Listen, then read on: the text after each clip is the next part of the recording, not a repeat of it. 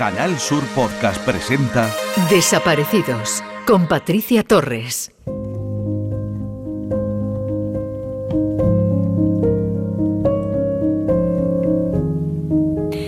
El Senado acogió el pasado viernes 4 de marzo el acto solemne en conmemoración del Día de las Personas Desaparecidas y recuerdo de los ausentes.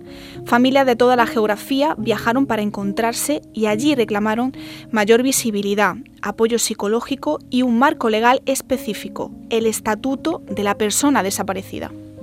Bueno, para todas las familias que tenemos un ser querido desaparecido, para nosotros es remover todo el dolor y toda la tristeza que, nos lleva estos dramas, ¿no? Pero eh, sí, en contrapartida, sí es verdad que, nos da mucha alegría cuando nos vemos, nos juntamos, incluso nos llegamos a, dar energía uno a otro. Evidentemente, nosotros con una sola mirada sabemos lo que está pasando. todos estos encuentros que la Fundación QSD Global hace eh, nos, da, nos da energía. Sí es verdad que luego volvemos a nuestras casas y nos encontramos con la realidad de nuevo. ¿no? Llevo siete años viniendo con esa desesperanza de que estamos igual, pero con el fin de pedir nuestros derechos, los de los desaparecidos y los de los familiares de los desaparecidos. Pues estamos emocionados porque estar aquí en un lugar como este, en el Senado, eh, da un poco de esperanza a que la voz de los desaparecidos llegue a más gente. ¿no? Entonces es un momento de ilusión y de esperanza para dar visibilidad al 9 de marzo. Pues está siendo muy emocionante porque sí que había gente que hace tiempo que no vemos. Tuvimos la ocasión de reencontrarnos en Albudeite,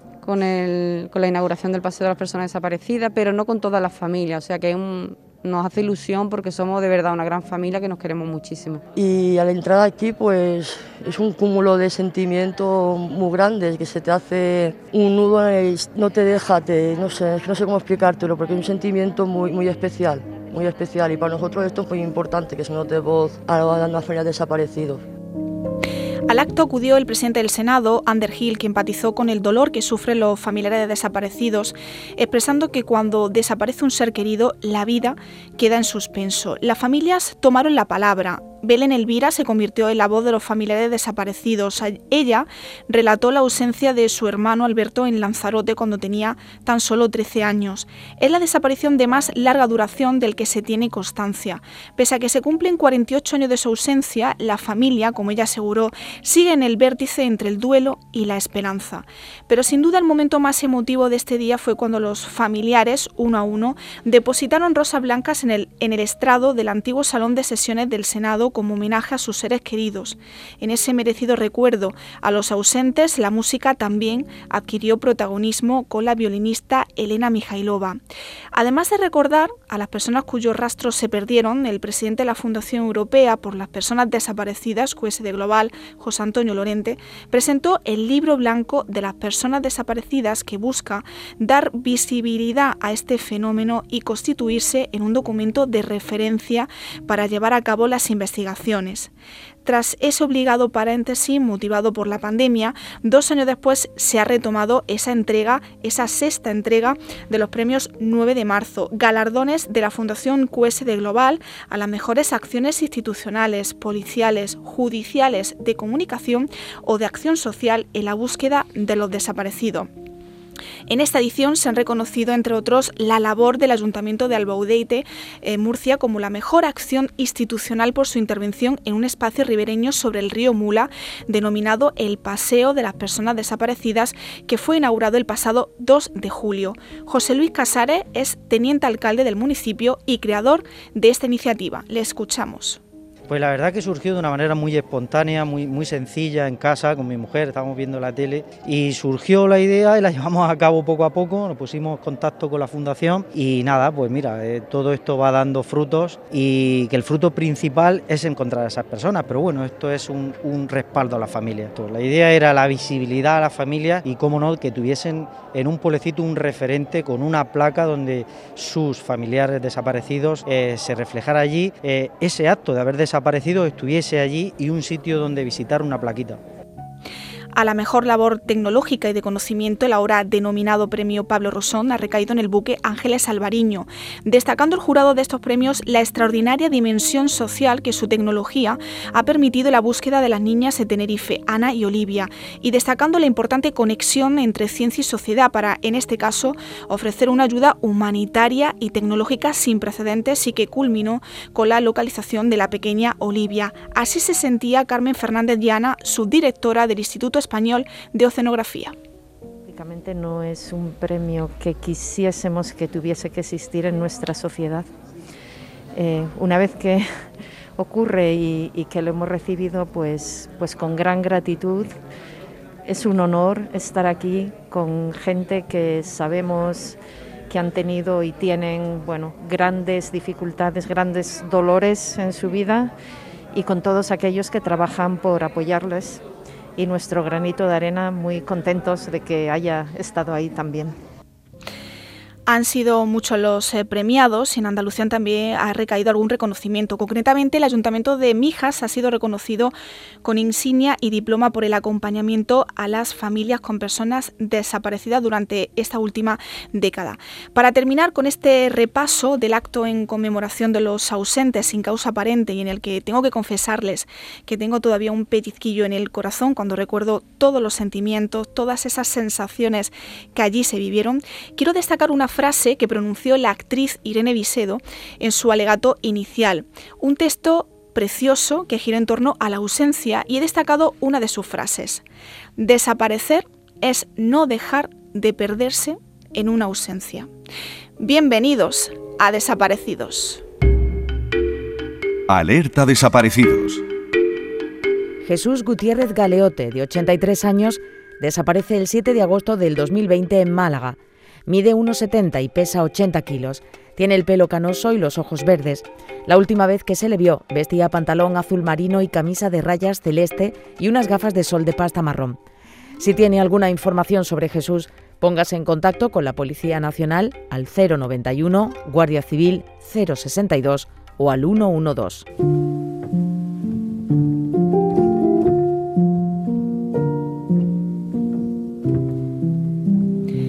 Puede que tarde, pero voy. Espérame. Este fue el último mensaje que envió María Teresa Fernández, desaparecida en Motril, al teléfono móvil del que era su novio.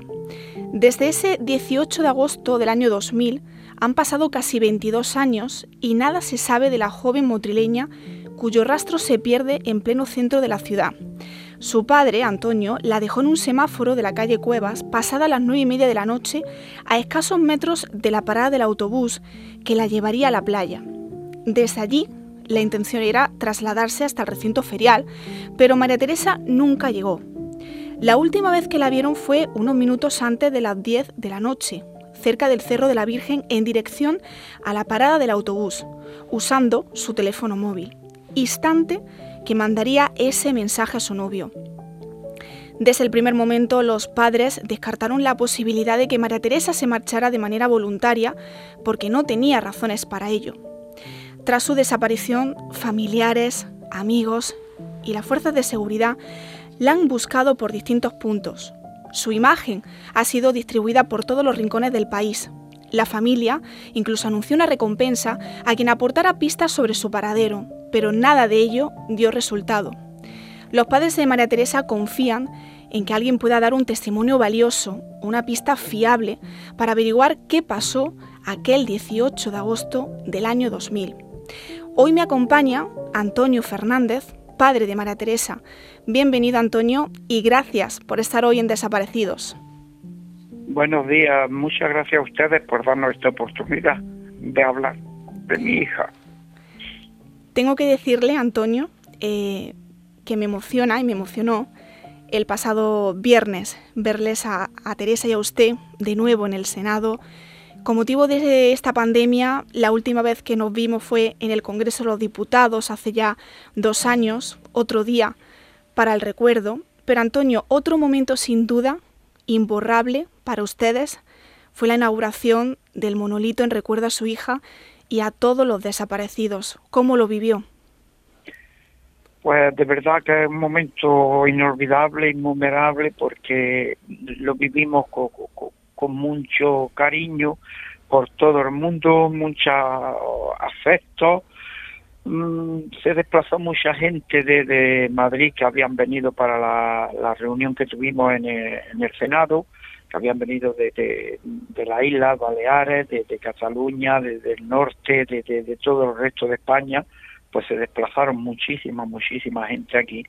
Y aquí tuvimos gente de la asociación, ya te digo, de todos los puntos, inclusive gente de Baleares que se vinieron para Motril, después tenían que, volver a, Madrid otra vez y de, todas las provincias españolas, de Extremadura, de, de, del norte de España, de, todo, de Cataluña, de todo. Y tuvimos una como una especie de, ceremonia muy muy bonita, muy agradecido a todas las personas que estuvieron y fue muy, muy bonito. Allí estuvo presente Paco el Batón, estuvo presente el,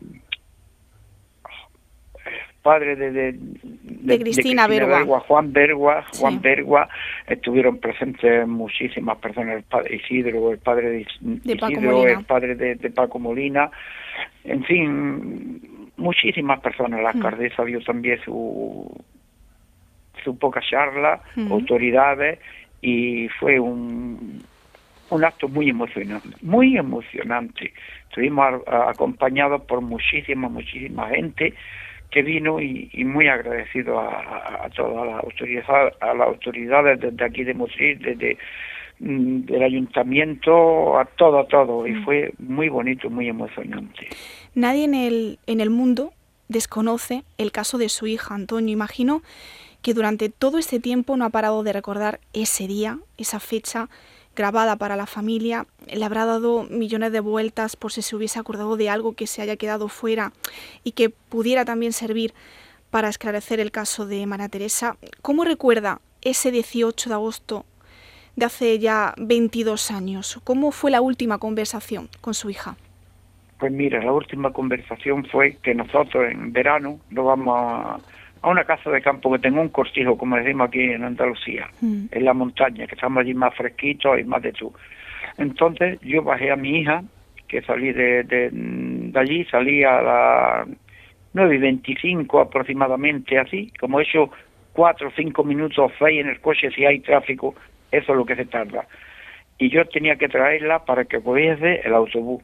Mm. Entonces me dice, papá, en el semáforo de la calle Cuadra, me dice, papá, como está en rojo, déjame aquí, que yo cruzo el paso cebra, voy a la casa de un amigo que tenía que recogerlo para irse los dos juntos a, a donde a coger el autobús para recoger a su noviete y su amiga de este de este chico también, en fin, para irse todos después retornar al, a la feria, al recinto ferial para ver un, un concierto. Mm. Vale, pues yo la dejé allí, le digo, Maritiri,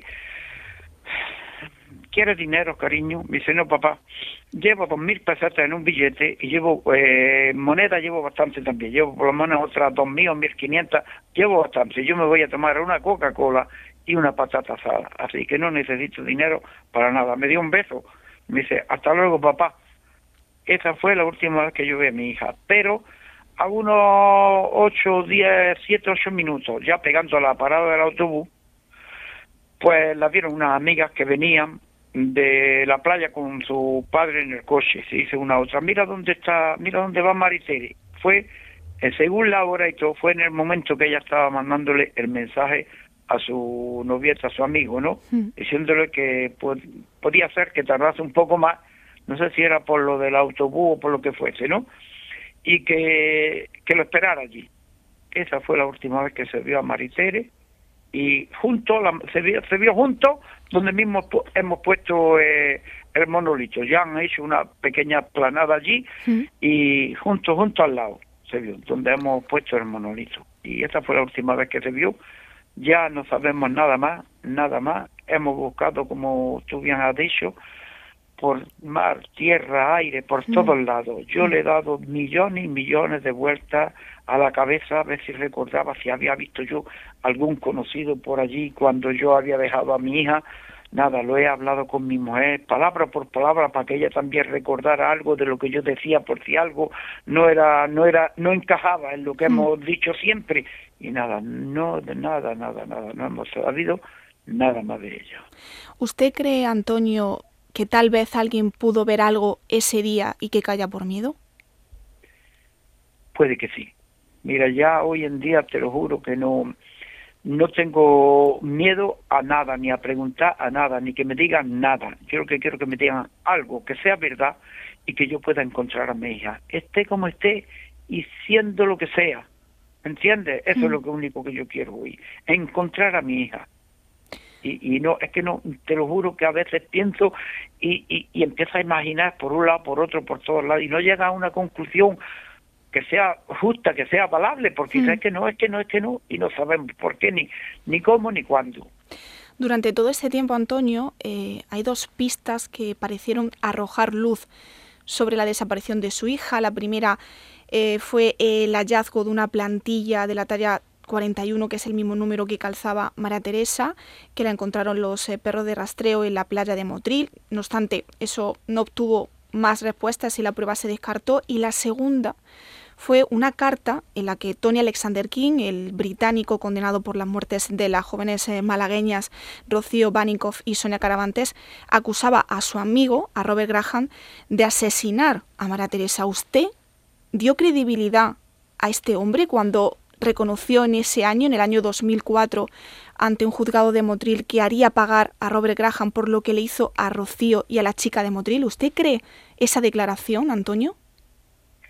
Pues mira, mmm, creerla no se puede nunca creer una cosa hasta que no la ve y sabe que es cierta, pero que sí nos dio mucha mucha fe y nos dio mucha esperanza, porque nosotros mismos, mi mujer y yo, estuvimos en la cárcel de Arbolote a mm. verlo a, a, a, Robert King, mm. a King, a Tony King, sí, es que me, me confundo con los nombres, bueno, a Tony King, y hablando con él. Entonces nos dijo que él no necesitaba matar a nadie con un puñal, que es con un, lo cogí así, nos enseñó la mano, que yo con la mano así lo cojo a una persona del cuello y la he estrangulado. Y cuando nos dijo eso, digo, ha sido eh, Robert Graham quien mm. mató a, a, María Teresa con el mismo puñal que mató a Rocío Guánico. Con las mismas, nosotros le dijimos, tú serías capaz de repetir esto mm. delante de la policía empezó a titubear. Digo, mira tú, esta forma mi, mi, mujer entonces le dijo, mira, te voy a decir una cosa como como como padre, como madre, como como persona de, de tener hijos. Dice, tú no sabes que tu hija se ha muerto, se ha ahogado. No lo mm. sabía. En una piscina. ¿Qué me dices? Sí, te lo digo. Por eso te digo, en nombre de tu hija, por favor, dinos la verdad delante de un policía. Entonces aceptó y vino el inspector jefe de Motriz, mm. Polo, Francisco Polo, a hablar con él y con nosotros. Y él en un lado, el inspector de policía de Motriz, de la Nacional, en otro, mi mujer y yo en otra silla sentados, los cuatro se lo contó, le relató todo. Le dijo, mira, cuando veníamos aquí veníamos borracho y drogado y todo, y, pero que sabe, que te lo dijo, pero que yo sé y lo afirmo que fue eh, quien mató a Mariteri. ¿Qué pasó con eso? Que lo hicieron venir a Motril. Y no es una vez, no es una vez, lo han hecho venir varias veces. Hmm. Pero cuando ya llegó aquí a Motril, habían hecho muchas carreteras, habían trabajado mucho y él no se acordaba exacto del sitio por donde venían y tal. Y lo han traído a Motril dos o tres veces. Él lo declaró eso delante de, del policía, hmm. del inspector que lleva el caso, y claro, mmm, la, la, el juez que llevaba el caso, o jueza, ya no me acuerdo exacto si era juez, era juez, juez, hmm. pues no le dio credibilidad a esa, a esa persona. Y eso es lo que nos ha matado. Nosotros queríamos que hubiesen confrontado claro. a los dos, cara a cara, delante del policía que, que cursó las cosas. A hmm. ver qué se decían uno a otro, cómo se defendía uno Mm, y el otro de las acusaciones. ¿Y se había alguna contradicción, Antonio, también entre ellos? Efectivamente, efectivamente. Y ninguno, no, no lo han hecho nunca, no lo han hecho nunca. Pero mira, te voy a decir una cosa.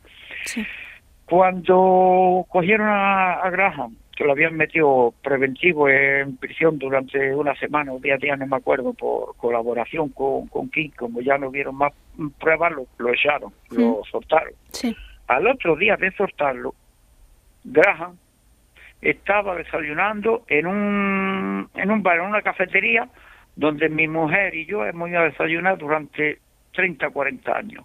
Y íbamos allí a desayunar en esa época. Sí. ¿Me entiendes? Sí. Qué casualidad esa que es la misma. Y todos lo vieron, mira, este, este, este granja, por los tatuajes, por eso que muchos, hasta los dueños del, del bar, me lo dieron puesto aquí granja esta mañana, ¿me entiendes? Hmm. Una Pues, manera de yo- provocar también, ¿no, Antonio? Efectivamente, efectivamente.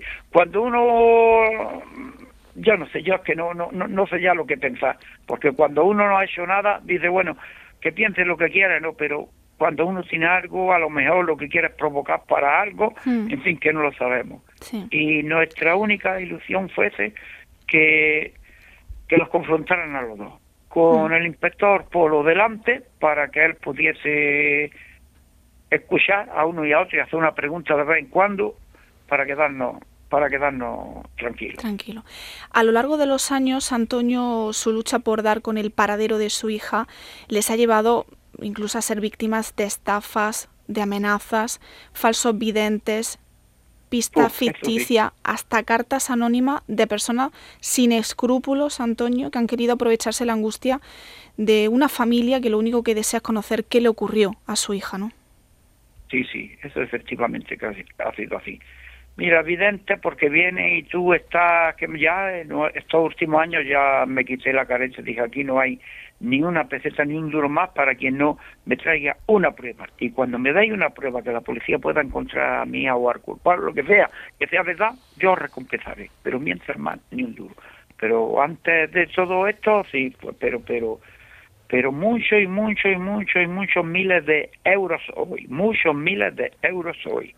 Y carta igual, ¿eh? Carta como, ve aquí, ve allí, mira que ha pasado esto, mira que yo sé esto por lo otro, me tiene que, en aquella época, Hmm. 500 mil pesetas, me tienes que dar 300 mil pesetas si quieres que te diga algo que yo sé sobre el que ha matado a tu hija, así miles y miles y miles de, de veces y de cosas. Y salir por la mañana yo aquí, bueno, tenés preparado por una carta anónima una máquina para hacer un agujero a cuatro metros que me lo habían, me lo habían dejado señalado allí por la noche y todo, a cuatro metros de profundidad con una máquina excavadora.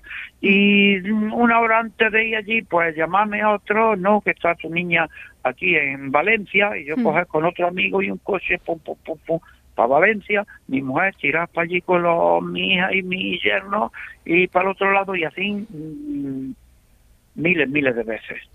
Impresionante, Antonio, Sí, lo que me está contando. inclusive te digo una cosa, Hmm. hicimos un contrato, Sí.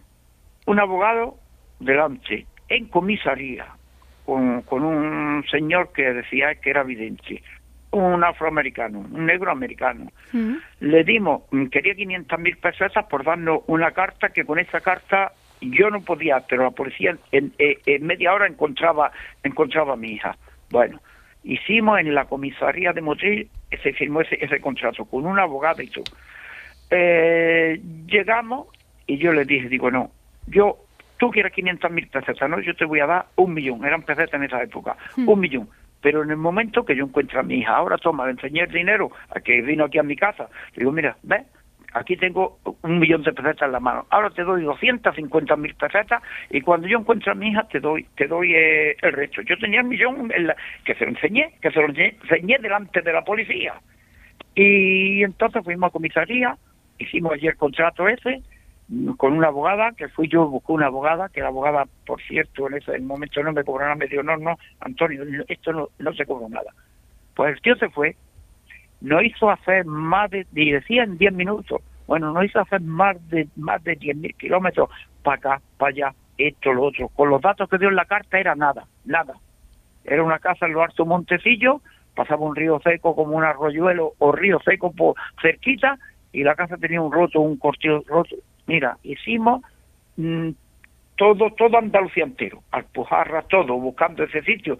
Y al final, a los dos años, viene el tío, viene a por las otras 250 mil pesetas que había en el contrato firmado, que era de 500. Sí. Y entonces me dijo la policía de Motril, no, este tío es de Málaga, ¿por qué venía ya con otro papel? Que en Málaga, en. Entonces me mandaron a Málaga. Y un capitán de la, no me acuerdo de la capitán, el que mandaba allí en la, en la comisaría de policía de Málaga, cuando lo vio, y se lo digo, todo, todo lo que decía era en, contraria, en contrariedad a la carta que, quería darnos, lo que tenía escrito. Y, y lo hecho y le digo, mira, no te denuncio, ahora mismo no te meto en prisión porque este hombre dice que no se, que no se denuncia, que te deje ir, pero si no, lo hubiese metido en prisión. Y así, así fueron Así han sido todas, todas las cosas. Y a este tío fui yo al juzgado para decirle, sobre todo que no me diera más, más lata, y le enseñé el contrato y digo, ¿se puede hacer algo para recuperar este dinero? Hmm. Y me dijo la, la moza de juez, la secretaria de juez, que esto era un incumplimiento de contrato que no podíamos ir contra en nada. Y no podía recuperar el dinero, ¿no, Antonio? Efectivamente. Entonces yo le dije, pero por lo menos a este tío hacerle una advertencia, que no me llame más por teléfono, porque antes de todo eso había venido pues 20, 15 o 20 veces aquí a mi casa, pues, un fin de semana por la tarde así, o un sábado, y se llevaba siempre entre 40 y 50 mil pesetas cada vez que venía. Venía con tres personas más y era para viaje y para comer, se llevaba eso. Y como ese, miles y miles y miles, evidentes, aparte así, pues miles y miles y miles. Por eso le digo a todas las personas que tengan un desaparecido, que hagan el favor de no creerlo a ninguno. Yo he hecho viajes de 700 y de 1000 kilómetros para ver a, algún hmm. vidente que me ha llamado y todo ha sido para estafa, estafa y estafa. Claro, aprovechándose, claro, aprovechándose de su desesperación, Antonio. Efectivamente, efectivamente. Totalmente. A lo largo de estos eh, casi 22 años, la esperanza es la que os tiene con vida y la que os ayuda a seguir luchando con mucha fuerza, ¿no, Antonio? Sí, sí, efectivamente, la esperanza y, y, y, y, no echarnos abajo, no venirnos abajo, porque si se viene abajo uno, el otro cónyuge, su mujer o mm. con quien viva o su hija, pues, tiene que, que, que, poner hombro y levantarte. Y poquito a poco uno y otro apoyarse en todo y, y, seguir para adelante, porque si no, si perdemos la esperanza ya, ya, ¿qué hacemos? Si no tienes esperanza, ya, ¿qué hacemos? Mm. Y entre medio esto de la esperanza está también la asociación de Paco Lobatón, como decimos siempre, ¿eh? que ahí somos todos como una familia. Y como todos tenemos la misma enfermedad, que es mm. el haber perdido un ser querido, todos tenemos el mismo remedio y la, o la misma, el mismo antídoto. Vernos, nos damos un abrazo, no tenemos ni que hablar. Mm. Sabemos mirándonos de qué, de qué mal estamos sufriendo. Nos damos un abrazo y nos aliviamos uno a otro todo con un cariño, con una comprensión que, que, que, es de verdad, que asociaciones como esta debía, deberían de haber muchas, muchas, muchas, pues son personas muy, muy buenas. El presidente del Senado, Ander Hill, en, en, su discurso el pasado viernes, Antonio, comentaba que, bueno, que la vida de, de un familiar se paraliza en el momento en el que pues, eh, su ser querido se ausenta.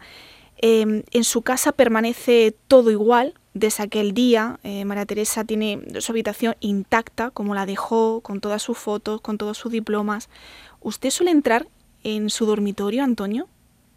Sí, yo suelo entrar un par de veces por semana. Mi mujer todos los días se sienta en la cama, igual que yo, pero bueno, entramos, entramos. Solo que la habitación de ella no la limpia nadie, solamente mi mujer la mujer que viene a ayudar a mi mujer a hacer limpieza y eso en la casa lo sabe y ahí no entra nunca, nunca.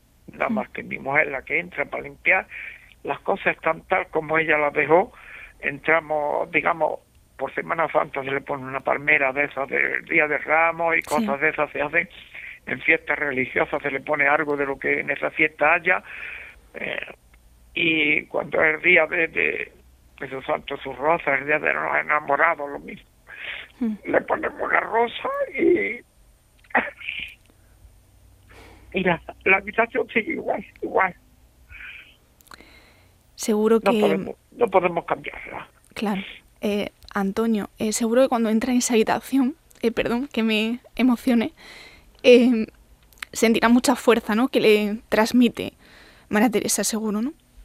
Sí, sí, por eso, por eso entramos. Mi mujer es raro el día que no entra. Yo te digo la verdad, yo entro dos tres veces por semana, me siento yo un rato, hago como ella hacía siempre, porque yo soy muy muy curioso. Empiezo a abrir cajones, mirar cositas, todo, todo. Y, y, y así, así, y así estamos. Y la habitación está igual que ella la dejó. En invierno mismo él le cambia la ropa de cama, le pone de, la que ella le gustaba de su color. En verano hace lo contrario, lo mismo, y esa habitación es suya. El pasado viernes, Antonio, cuando finalizó el acto, todos eh, los familiares eh, de desaparecidos, eh, periodistas, nos fuimos a un restaurante todos juntos y allí nos enteramos a través de Anabel Carrillo, directora de QSD Global, que se había aprobado en el Consejo de Ministros el primer plan estratégico sobre personas desaparecidas con el objetivo de incrementar eh, la capacidad de prevención e investigación de las fuerzas y cuerpos de seguridad del Estado y sobre todo mejorar esos protocolos de actuación para ofrecer una respuesta más eficaz ante las desapariciones. Y no pudieron elegir, Antonio, mejor día, ¿no? Eh, un pasito más, un avance más en la causa de las desapariciones, ¿no, Antonio? Pues sí, es que te digo una cosa, ¿eh?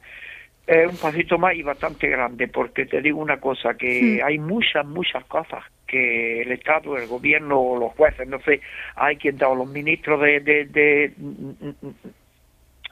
los ministros de defensa o, de justicia, como quiera, quien quiera que sea, hay muchas cosas que nos hacen pasar. Después de nuestro de nuestro amargo vivir del día a día, nos la hacen pasar. Y te voy a explicar una que que siempre me, mira, a mi mujer cuando llevaba a mi hija ya unos 11 años así desaparecida, le dio un infarto.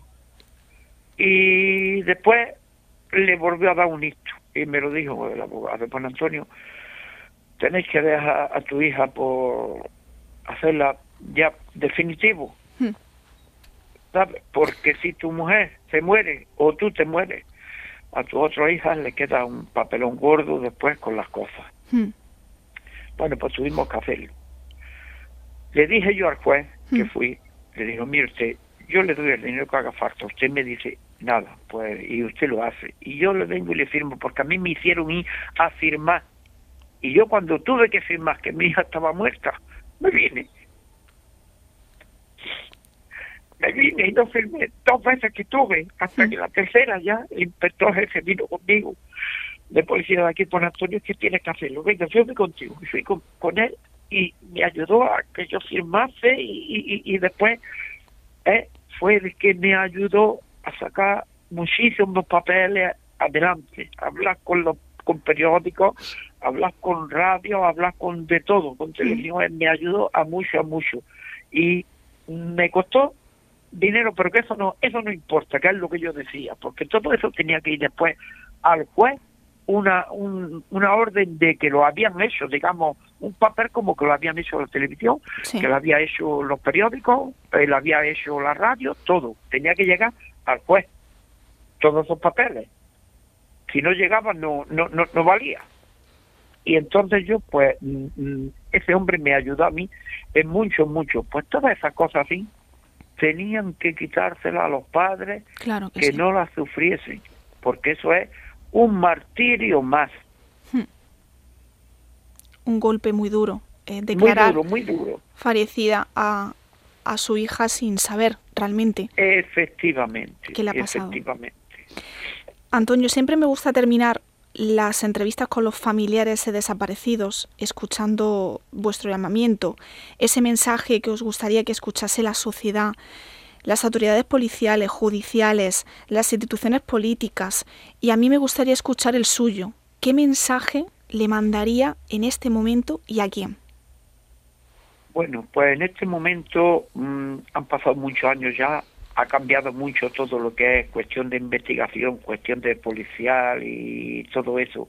Ha cambiado mucho. A la sociedad sobre todo, que no tenga miedo, que si se acuerda de algo o recuerda haber visto algo, que lo diga por muy por muy tonto como se suele decir, que lo que, que crea, pero no lo diga a nosotros, o se lo diga a, la Policía Nacional o a la Guardia Civil, no importa a qué cuerpo del Estado, mm. que se lo diga, que pudiese ayudarnos a encontrar a nuestra hija. Y también te digo que los cuerpos mm, del Estado como Policía y Guardia Civil han cambiado mucho. antes se solían decir que es verdad, que iba y no te, hasta que no pase 48 horas, no, hoy no. Hoy desde el primer día, hace tiempo ya que desde el primer día, se lanzan a buscar y te ayudan y todo. Y que cuando una persona va a decir, mi hijo, mi hija, mi padre, eh, mi hermano ha desaparecido, es porque, porque lo tiene, lo tiene sabido y asegurado. Uno no va a dar un espectáculo ni nada, porque es como son las cosas. Y, y, y que le, lo escuchen un poquito, que, que le ayuden a la búsqueda y que le ayuden a mil cosas.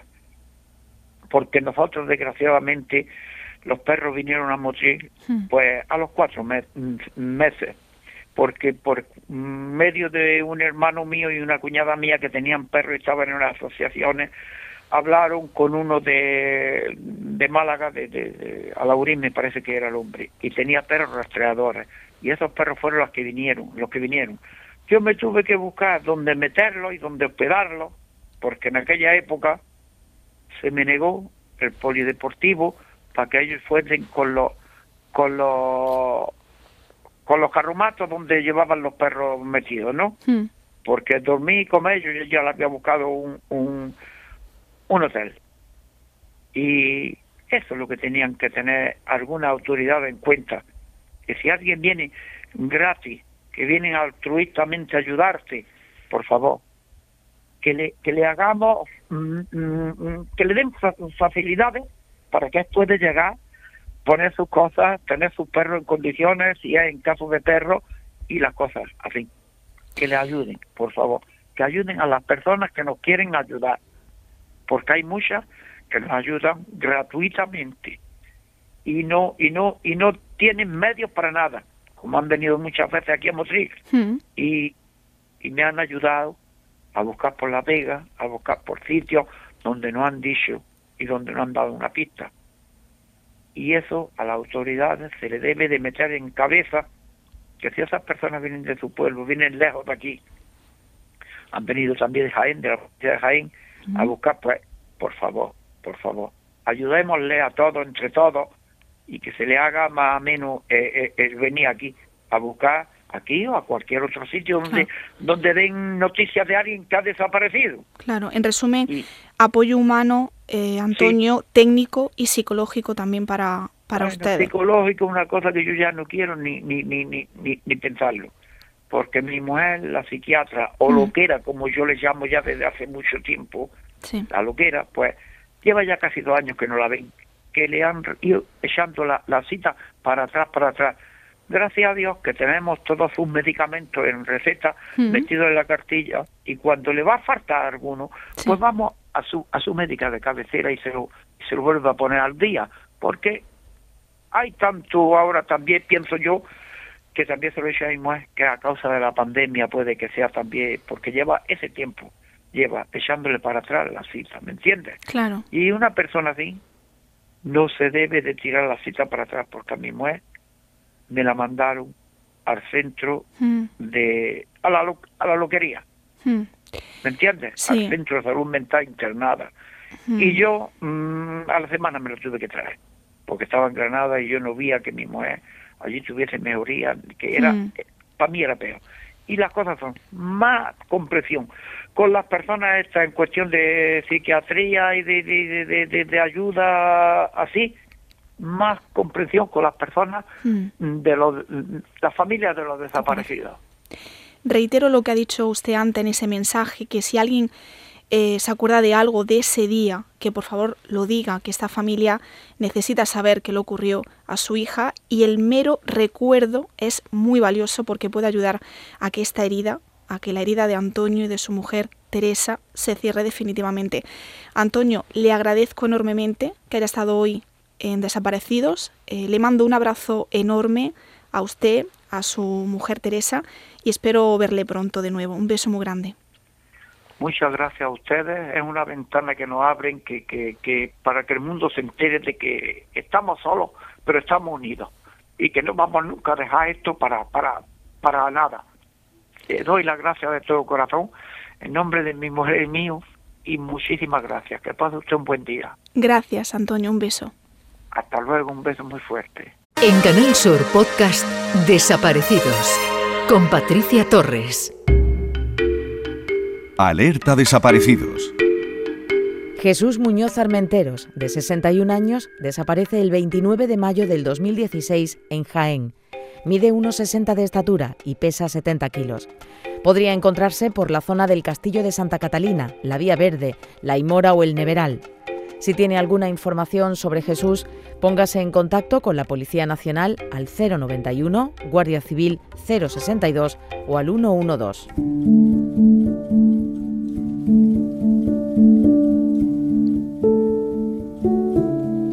Hasta aquí una nueva entrega de Desaparecidos.